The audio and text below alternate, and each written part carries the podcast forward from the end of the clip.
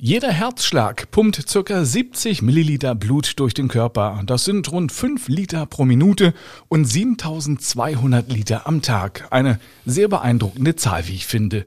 Ebenso der Fakt, dass das Gefäßnetz im Körper gut 100.000 Kilometer lang ist. Aber welche Aufgabe hat das Blut eigentlich? Wie viel hat man davon und wie viel ist nötig zum Leben? Woraus besteht eigentlich Blut? Und wie wichtig sind Blutspenden? Darum geht es heute bei Kernig und Gesund. Kernig und Gesund, der Gesundheitspodcast, präsentiert von apodiscounter.de. Einen schönen guten Tag zu einer brandneuen Folge Kernig und Gesund. Mein Name ist Mario D. Richard und in jeder Folge spreche ich mit Experten über ein Gesundheitsthema. Heute ist es das Blut und die Blutspende. Mein Gast in der heutigen Folge ist der Leiter des Instituts für Transfusionsmedizin an der Uniklinik in Leipzig. Guten Tag, Professor Reinhard Henschler. Schönen guten Tag. Schön, dass Sie die Zeit für mich gefunden haben. Professor Henschler, wie viel Blut hat denn eigentlich jeder Mensch? Jeder Mensch hat ein bisschen mehr oder weniger, aber Sie können sich als Faustregel merken, etwa fünf Liter. Fünf Liter? Wenn sie so durchschnittlich groß sind. Es kann sein, wenn sie vielleicht 50 Kilo wiegen, haben sie dann dreieinhalb und wenn sie 120 sind, dann haben sie wahrscheinlich sechs oder sechseinhalb. Wie viel äh, Blutverlust könnte man denn verkraften? Bei einer Verletzung ja. hat man gelernt, dass man tatsächlich zwei Drittel vom Blut verlieren kann. Dann sind noch gerade genug Sauerstoffträger da, um die entscheidenden Teile des Körpers mit Sauerstoff zu versorgen. Dann muss man aber dringend handeln. Das heißt, da bräuchte man dringend eine Bluttransfusion. So ist es. Aber der Körper ist auch in der Lage, das äh, Blut selbst wiederherzustellen, wie es ja nach einer Blutspende dann ist. Richtig. Also die, das Blut muss dauernd erneuert werden. Sie müssen sich vorstellen, dass ein rotes Blutkörperchen 120 Tage etwa lebt. Das heißt, etwa ein Prozent dessen muss vom Körper laufend hergestellt werden, neu hergestellt werden. Gibt es noch andere Blutkörperchen, zum Beispiel die Blutplättchen, die halten gar nicht so lange. Die muss man aller drei bis fünf Tage neu aufbauen, der Körper. Und das schafft der Körper auch. Das habe ich nicht gewusst. Woraus besteht denn eigentlich Blut? Also nehmen wir mal an, äh, es gäbe jetzt einen Supermarkt für Vampire. Welche Nährwerte, welche Inhaltsstoffe würde man jetzt da in dem Blut finden? Ja, da gibt's Sachen, die weiß man, die weiß man gut. Und dann gibt's natürlich ein paar Sachen, die sind immer noch nicht hundertprozentig klar. Aber was klar ist, was jeder weiß, Blut ist rot. Und der größte Bestandteil, 45 Prozent ungefähr, sind rote Blutkörperchen. Das sind unsere Sauerstoffträger. Das verstehen wir unter Blut. Sie haben schon gesagt, da gibt's auch noch andere Blutzellen, die sind ein bisschen seltener. Die brauchen wir zum Beispiel für die Blutgerinnung oder für die Infektabwehr. Das sind die weißen Blutkörperchen. Und dann gibt es das Blutplasma dann wird es schon viel breiter, weil das ist eine ganze Reihe von verschiedenen Eiweißstoffen, die verschiedene Aufgaben haben. Dann fließt aber im Blut eben auch noch zum Beispiel ein Teil Hormone oder Botenstoffe rum, übermittelt Informationen. Und dann gibt es sogar noch ganz kleine Teilchen, die sind eigentlich Bruchstücke von Blutzellen, das hat man erst vor zehn Jahren ungefähr gesehen. Und die sind auch nicht für nichts da. Das ist kein Müll, der da rumfließt, sondern ist auch für eine Informationsübertragung gut. Jetzt hat sich ja schon jeder mal irgendwie sagen wir mal, am Finger verletzt, den Finger geschnitten oder so.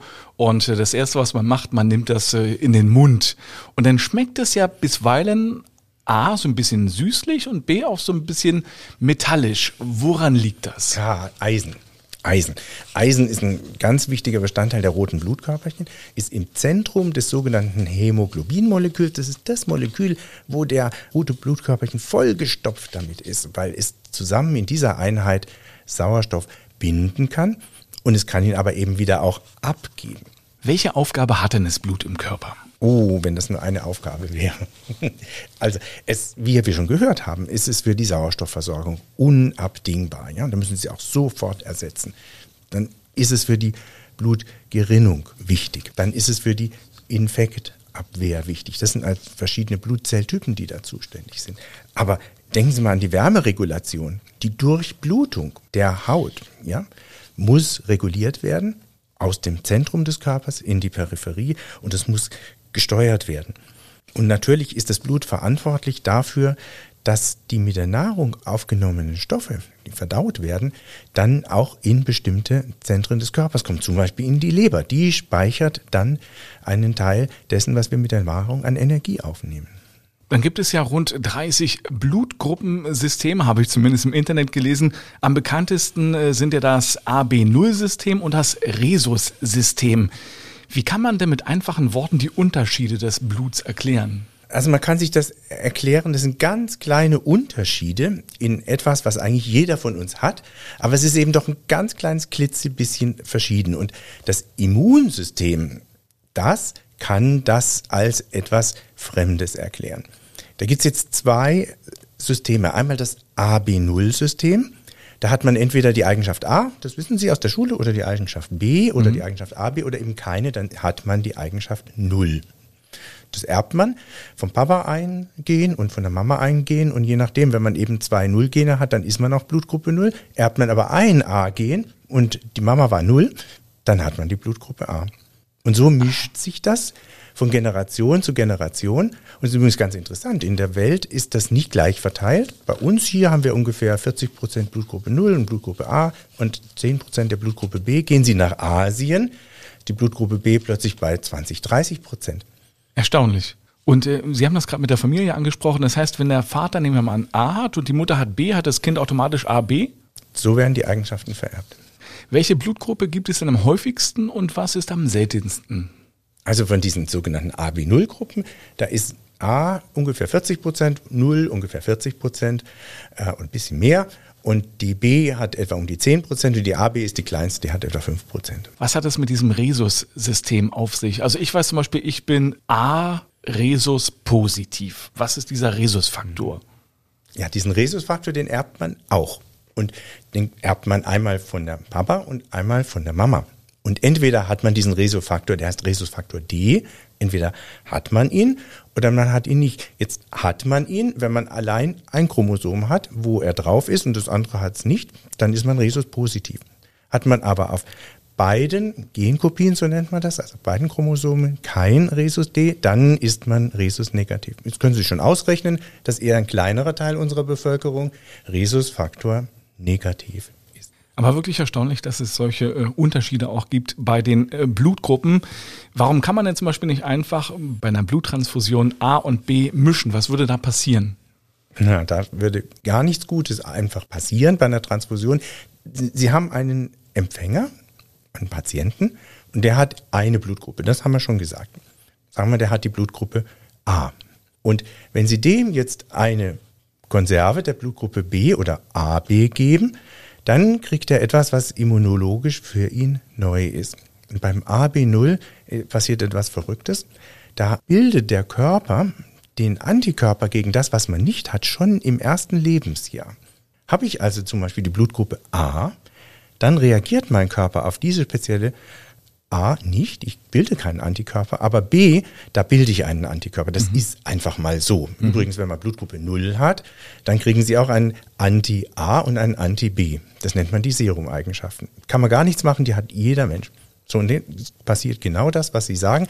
Wenn wir eine Blutgruppeneigenschaft einem Menschen geben, A, B, 0, die er nicht hat, dann reagiert er damit. Und das ist ganz furchtbar. Da würde das, das verklumpt im Gefäßsystem während der Transfusion. Und das kann tödlich sein. Deshalb sind früher, als das ganze System noch gar nicht so bekannt war, viele Menschen gestorben, weil die einfach dachten, Blut ist Blut. Es gab dann, ich weiß nicht, wann das erfunden worden ist oder wann das äh, wissenschaftlich erforscht worden ist, äh, gab es bei Operationen dann oder Bluttransfusionen das Problem, dass die Menschen gestorben sind ist hochinteressant, denn die Blutgruppen A, B0, die Sie erwähnt haben, die wurden 1901 beschrieben von Landstein, aber schon vor 200 Jahren, 1828, hat man Bluttransfusionen übertragen und statistisch ist die in einem Drittel tödlich ausgegangen. Trotzdem hat man sie genutzt. Man hat sie in Situationen benutzt, wo, wenn man gar nichts macht, es fast immer tödlich ist. Zum Beispiel bei Müttern im Wochenbett, die schwer geblutet haben nach der Geburt und wo man genau gewusst hatte, die sterben uns. Und dann hat man es gegeben und dann hat man die zwei Drittel der Mütter, die man retten konnte, was war ein Erfolg.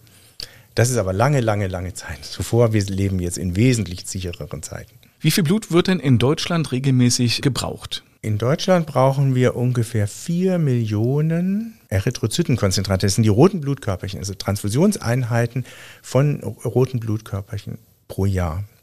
Das ist eine Menge. Das ist eine ganze Menge. Übrigens, Sie brauchen auch Blutblättchen. Da brauchen wir auch in Deutschland ein paar hunderttausend, fünf oder sechshunderttausend für bestimmte Patienten mit bestimmten Therapien. Und dann braucht man manchmal, braucht man sogar Blutplasma. Auch das kann man als Bluttransfusion geben. Das sind aber dann kleinere Zahlen. Blutplasma kann man ja häufiger spenden. Plasma kann man häufiger spenden, das ist richtig. Es wird auch wesentlich mehr Plasma gespendet, als direkt transfundiert wird. Und das wollen Sie wahrscheinlich alle wissen, warum das der Fall ist. Ja, beim Blutplasma, das ist besser haltbar. Das kann man tiefrieren und das kann man auftrennen. Das kann man biochemisch auftrennen. Und aus dem Plasma kann man zum Beispiel die Gerinnungsfaktoren aufreinigen. Die kann man dann auch wieder als Medikament verpacken und kann sie einzeln verabreichen. Deswegen brauchen wir Plasmaspenden. Auch Antikörper hat jetzt jeder mit ähm, Covid gehört. Antikörper sind wichtig gegen Covid, ja, die können wir messen. Jeder Mensch hat aber eine ganze Menge Antikörper, die nennen sich Immunglobuline. Und da hat er praktisch das Gedächtnis seines Lebens als Antikörper, die schleppt er als Plasma mit rum. Diese Plasmaspenden kann man einsammeln, das wird auch gemacht. Und die werden dann zusammen gepoolt, zusammengegeben und mehrere tausend von denen werden genutzt, um jetzt genau nur diese, die nennen sich Immunglobulin, nur diese Antikörper rauszureinigen. Sie können sich vorstellen, für was das gut ist. Wenn ein Kind eine schwere Infektabwehrstörung hat, dann können wir ihm quasi eine Immunität transfundieren mit diesen aufgereinigten Antikörpern, heißen Immunglobuline. Brauchen Sie unglaublich viele Plasmaspenden dafür. Über die normale Blutspende reden wir auch gleich nochmal. Bei der normalen Blutspende ist es so, ähm, das Blut wird quasi abgezapft, in Beutelchen verpackt oder läuft er gleich in das Beutelchen rein. Wie ist es da bei der Plasmaspende? Da wird das sozusagen herausgefiltert und wieder zurück in den Körper gegeben, der Rest des Blutes, oder stelle ich mir es völlig falsch vor? Ja, so ist es. Sie haben es genau erfasst. Also ein Spender liegt an einem Gerät, das nennt man Plasmapheresegerät, kommt vom Griechischen. Das kann das Plasma herausfiltern und den Rest des Blutes gibt es wieder zurück. Ansonsten würden sie ausbluten dabei. Also kriegt man dort einen Beutel, wo man fast einen ganzen Liter oder einen halb zwischen einem halben Liter und einem ganzen Liter direkt Plasma einsammeln kann. Was passiert dann mit dem Blut nach der Spende? Kommt es dann äh, sofort zum Einsatz? Also das Blut nach der Spende wird aufgearbeitet. Das dauert etwa 24 Stunden. So lange hat man Zeit und wird aufgetrennt durch eine Zentrifugation. Das ist wirklich, man nimmt diese Beutel, steckt sie in eine Zentrifuge und dann können Sie sich vorstellen, unten ist was Rotes und oben ist was Gelbes. Und dazwischen ist noch eine Schicht, das sind die weißen Blutkörperchen und die Blutplättchen. Und jetzt gibt es spezielle Geräte, die heißen Separatoren. Da wird jede einzelne Blutspende automatisch aufgetrennt. Also das Plasma fließt nach oben in einen anderen Beutel weg. Da gibt es kleine Schläuchlein. Das weiß jeder, der Blut spendet, sieht das immer, dass da mehrere Beutel schon liegen. Und dann gibt es ein anderes Schläuchlein, das geht nach unten weg. Da werden die roten Blutkörperchen weggedrückt. Und dann bleibt nur noch ein ganz kleiner Rest von 10 Prozent. Und aus denen kann man sogar noch Blutplättchen Konzentrate herstellen. Also Sie können eigentlich mit einer Blutspende da dreimal was Gutes tun. Und wenn ich jetzt morgens bei der Blutspende bin, äh, kann es schon sein, dass das abends schon eingesetzt wird oder dauert das noch ein paar Tage? So, also innerhalb von 24 Stunden ist es dann einsatzbereit. Bis dahin muss es nämlich aufgearbeitet sein, dieser Trennungsprozess, den ich genannt habe, aber es muss auch getestet werden. Und da müssen man, gibt es eine ganze Reihe von Markern, Hepatitis, HIV, AIDS-Tests, die müssen natürlich gemacht sein, die müssen auch einwandfrei sein für diese Blutspende und das dauert in der Regel, wird parallel gemacht innerhalb von 24 Stunden. Haben Sie dann eine Information und wenn die alle negativ sind, diese Marker, und wenn die Herstellung der drei verschiedenen Blutprodukte, die daraus entstanden sind, geklappt hat und einwandfrei ist, dann kann tatsächlich dieses Produkt frei und in Verkehr gebracht werden und wird übrigens auch verwendet. Ganz frische Blutspenden werden zum Beispiel verwendet für Babys, die im Mutterbauch noch transfundiert werden oder für Neugeborene, denen gibt man ganz, ganz frische Blutspenden. Ja, und die Untersuchungen sind halt auch wichtig, damit man kein äh, krankes Blut weitergibt, beziehungsweise damit man kein krankes Blut bekommt. So kann man da einfach mal sicher gehen. Absolut. Sicherheit spielt eine ganz große Rolle. Wir wissen viele noch aus der Zeit des AIDS-Skandals in den 80er Jahren. Da waren die Tests schlecht. Teilweise wusste man gar nicht, was man testen sollte. Heutzutage können wir sagen, dass wir mit zwei unabhängigen Methoden für diese schlimmen Marker wie AIDS, Hepatitis B, Hepatitis C testen und da haben wir eine Sicherheit von mehr als eine in eine Million oder eins in zehn Millionen sogar, das Virus nicht zu übertragen. Und das kann man dann vernünftig einsetzen, wenn jemand eine Bluttransfusion braucht. Jetzt haben Sie gesagt, äh, nach 24 Stunden könnte es theoretisch schon eingesetzt werden. Wie lange hält sich so, so, ja, so eine Blutkonserve? Ist da auch so ein Verfallsdatum drauf wie bei einer äh, Fischkonserve? Absolut. Ja, das ist unterschiedlich. Die roten Blutkörperchen halten sich bis zu 49 Tage nach der Blutspende.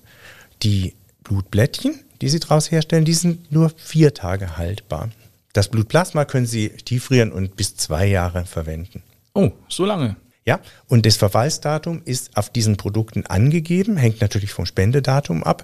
Und das Ganze ist auch ein Arzneimittel. Also es hat auch eine Gebrauchsinformation, das hat alles, wird zugelassen wie ein Arzneimittel, ist ein Arzneimittel, ist ein Blutprodukt. Nach einer ganz kurzen Unterbrechung machen wir an dieser Stelle weiter.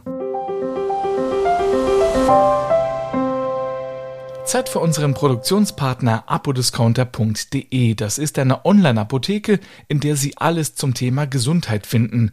Egal ob es um Medikamente, Nahrungsergänzungsmittel, Beauty oder Körperpflegeprodukte geht, hier werden Sie fündig. Apropos pfündig. Es gibt auch eine umfangreiche Produktpalette rund ums Abnehmen. Und das Schöne ist, es ist mega preiswert. Hier winken Rabatte bis zu 60 Prozent. An der Kasse geben Sie dann den Rabattcode Kernig5 ein und sparen ab einem Einkaufswert von 30 Euro nochmal 5 Euro. Am besten gleich mal reinklicken auf apodiscounter.de. Weiter geht's bei Kernig und Gesund mit dem Thema Blut und Blutspende. Ich bin hier in der Uniklinik in Leipzig mit Professor Reinhard Henschler. Sie haben kurz vor der Unterbrechung gesagt, äh, dass sich das Blut ja relativ lange auch hält. Aber wahrscheinlich ist es so, dass es gar nicht so lange halten kann, weil es einfach mal einen Mangel gibt an Blutkonserven. Das ist natürlich das Management, was wir gemeinsam bewältigen müssen. Ja, die Blutspendedienste, die Institute, die Krankenhäuser, die Blutspender zusammen. Rote Blutzellen sind dabei das Kritischste. Die wollen wir immer haben für jeden Notfall, jederzeit einsatzbereit. Und bei uns ist es so, dass wir zwischen eine und zwei Wochen Vorrat haben. Das heißt, es wird gar nicht sieben Wochen alt. Spielt die Corona-Pandemie bei der Blutspende eine große Rolle? Denn ich kann mir vorstellen, dass äh, zum einen viele nicht kommen, weil sie vielleicht auch gerade mit Corona infiziert waren. Da muss man auch vier Wochen warten, bevor man äh, spenden kann. Haben Sie dadurch äh, ja, größeren Bedarf? Also erstmal ist wichtig, dass Corona übers Blut nicht übertragen werden kann. Das war die erste Befürchtung. Da ist man sehr sicher, dass das nicht passiert. Dann gibt es zwei weitere Aspekte, dass man natürlich jemand, wer eine Corona-Infektion selber hat, da muss man ein bisschen zur Sicherheit warten, damit das, weil Corona auch das Kreislaufsystem mit ähm, betreffen kann, bis man wieder zur Blutspende zugelassen wird, wie Sie gesagt haben. Das Wichtigste, was uns am meisten betrifft, ist die, ähm, der Ablauf der Blutspende. Sie müssen tatsächlich heutzutage, damit wir sicher spenden, ja, nicht nur die Liegen nach Hygienekonzept in 1,50 Meter Abstand haben, sondern auch Schlangen von Blutspendern sind nicht vorstellbar, dürfen wir nicht organisieren. Also sind wir hergegangen und haben in den deutschen Blutspendediensten Termine vergeben. Und sind allen Blutspendern, wer es von Ihnen ist, ganz, ganz herzlichen Dank, dass man das umgesetzt hat, ja, damit wenn sie spenden, auch der notwendige Abstand da ist. Aber wir müssen natürlich in einer bestimmten Zeit auch eine bestimmte Zahl von Blutspenden dann durchführen. Also das gelingt, ist ein Aufwand, aber es ist möglich gewesen, alles zu versorgen. Wir haben überraschenderweise einen Mehrbedarf an Blutprodukten gehabt. Das wusste man, hätte man nie gedacht. Vor Corona kann man erklären, schwerkranke Corona-Patienten haben vermehrt Blutgerinnungsstörungen und brauchen einfach mehr Blutprodukte. Aber im Prinzip mussten sie sich dann auch durch die Pandemie neu erfinden, durch die Terminvergabe, haben das gut gemeistert und äh, jetzt ist alles auf einem guten Weg. Jetzt sind Sachen übrig geblieben, die die deutschen Blutspendedienste behalten. Wir werden diese Terminsysteme, äh, die helfen allen. Und wenn die Disziplin mal da ist, wird man im Wesentlichen dabei bleiben, dass man das vorher ausmacht. Sie können sich ja vorstellen, haben wir vorhin über Blutgruppen gesprochen. Ja, wenn man sie vorher ausmacht, dann kann man auch diejenigen Blutgruppen gezielt einbestellen und holen, die man in dem Moment braucht. Ja, also wenn Sie sagen, wir brauchen unbedingt hier ein bisschen mehr an B, dann werden die B-Spender einbestellt. Zum Beispiel, wenn hier der Hubschrauber landet, ja, und B ist nur 10 Prozent und wir geben ganz viele B-Konserven, dann haben wir Adressen von Spendern und Dateien und dann werden wir die vermehrt anrufen. Natürlich nicht innerhalb eines Tages, aber so können wir das Blutdepot, was wir nennen, nach Blutgruppen immer wieder ausgewogen herstellen. Darf denn jeder Blut spenden? Also ich weiß ja natürlich, ich bin auch Blutspender und ich weiß natürlich, äh, es gibt einige Einschränkungen. Ich durfte zum Beispiel vor ein paar Jahren nicht spenden, weil ich eine Magenspiegelung kurz vorher hatte. Ähm, was sind die Einschränkungen? Äh, wer darf spenden, wer darf nicht spenden? Also spenden darf zum Spenden kommen darf jeder, der sich gesund fühlt, der sich fit fühlt und der kein erhöhtes Risiko hat für bestimmte Infektionskrankheiten oder aber auch selber kein Risiko hat, an der Blutspende Schaden zu nehmen. Also wenn Sie hohe Blutdruckmedikamente nehmen, drei, dann wird es schwierig. Und das wird im Rahmen eines Fragebogens und der Untersuchung abgefragt.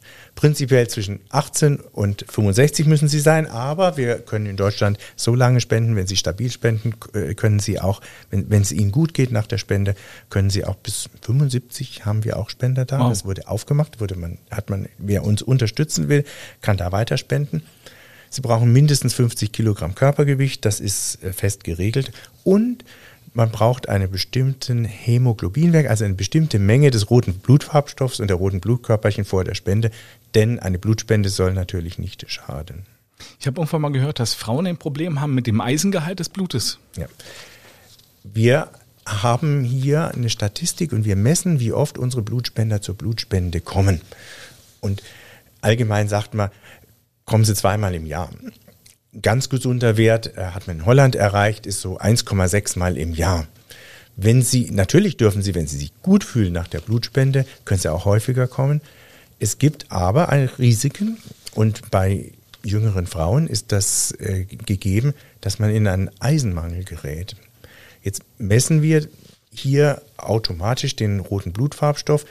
Dann, wenn sie allerdings da schon mal niedrig sind, dann ist es ein bisschen zu spät beim einen oder anderen. Deswegen raten wir gerne, das mit dem Hausarzt abzuklären und Symptome frühzeitig zu sehen, dass man, dass einem die Blutspende nicht gut tut.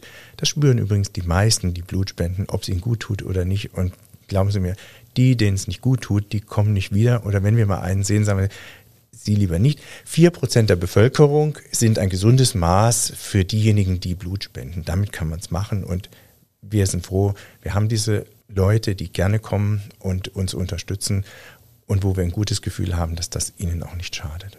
Gibt es denn noch Menschen, die umkippen bei der Spende oder beziehungsweise man liegt ja eh dabei, denen schlecht wird, die erstmal kurz wegtreten? Passiert sowas ab und zu noch? Ja, das passiert. Das passiert auch regelmäßig. Das ist auch ein Prozentsatz. Das messen wir. Es wird regelmäßig gemessen, etwa ein Prozent. Und natürlich guckt man sich die an und in aller Regel sind die sehr, sehr schnell wiederhergestellt. Also es gibt ganz selten bleibende Wirkungen. Es gibt aber einen Gefahrenmoment, wenn Sie rausgehen und jetzt äh, an die nächste Laternenpfahl rennen, das ist schon passiert, Ups. das können Sie nie ganz verhindern. Wir äh, raten und passen auch auf, dass die Blutspender erstmal äh, Flüssigkeit äh, kriegen, nochmal Kaffee trinken, langsam wieder auf die Beine kommen, ja. Und wenn ihnen was passiert, dann sind sie auch versichert und dann sollen sie es auch melden. Es gibt in Einzelfällen, wird es einem auch etwas später mal schummrig. In aller Regel allerdings so rund um die Blutspende bis die erste Stunde danach. Und es ist ja nicht immer der Kreislauf, es sind auch die Situationen, wo es Menschen gibt, die ja, sagen wir mal, nicht äh, Blut sehen können oder nicht sehen können, zugucken können, wenn die Nadel in die Haut äh, einfährt. Äh, ja, einfach weggucken und äh, dann übersteht man das auch. Ja, es gibt auch noch was, also, das hat man in Australien gemacht. Da hat man einer Gruppe von Blutspendern, auch Blutspenderinnen, auch junge Spenderinnen, ein Video gezeigt, wie die Blutspende abläuft und was es für Risiken gibt und auf was sie aufpassen müssen und wie sie sich ruhig kräftig auf die Liege setzen sollen. Der anderen Gruppe hat man es nicht gezeigt. Und jetzt raten Sie mal, wo die Kreislauf-Nebenwirkungsrate ähm, höher war bei denen, die es nicht gesehen haben. Sie können sich also mental ja. auf so etwas einstellen. Interessant. Wie können Sie den Menschen überzeugen, die Angst haben vor den Peaks? Es gibt ja auch Menschen, meine Tochter zum Beispiel, die ist äh, neun Jahre alt, okay, die kann noch nicht Blut spenden, aber es gibt ja auch Menschen, die älter sind, Angst haben sogar vor Spritzen oder vor dem Blutabnehmen.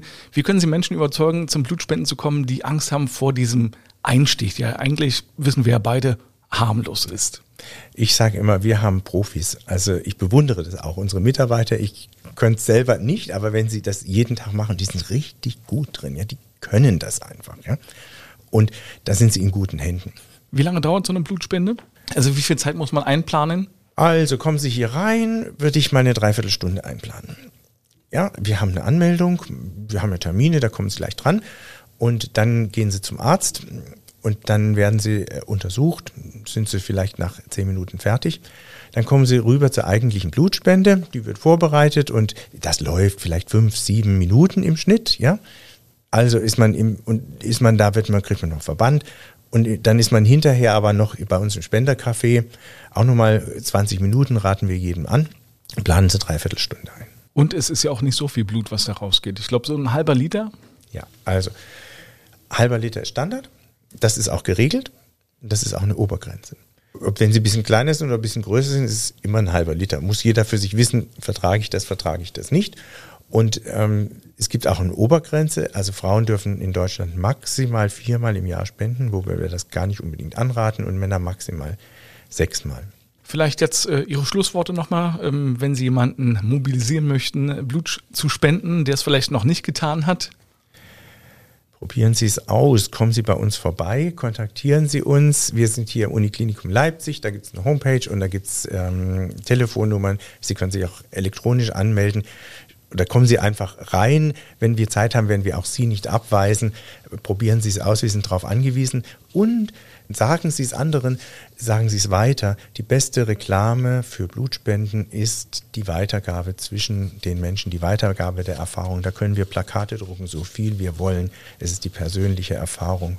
Laden Sie Leute ein zum Blutspenden. Vielen Dank, Professor Henschler. Vielen herzlichen Dank, Herr Richard. Hat Spaß gemacht. Dankeschön. Und Ihnen vielen Dank fürs Zuhören. Die nächste Folge Kernig und Gesund gibt es schon am nächsten Mittwoch. Da geht es dann um die Orthopädie des Liegens. Wenn Sie also ab und zu nach dem Schlafen Rückenschmerzen haben sollten, dann unbedingt einschalten. Alle Folgen hören Sie auf kernig und gesund.de und überall dort, wo es gute Podcasts gibt. Zum Beispiel auch auf Ihren smarten Lautsprechern von Amazons Alexa oder Google Home. Bis zum nächsten Mal. Tschüss.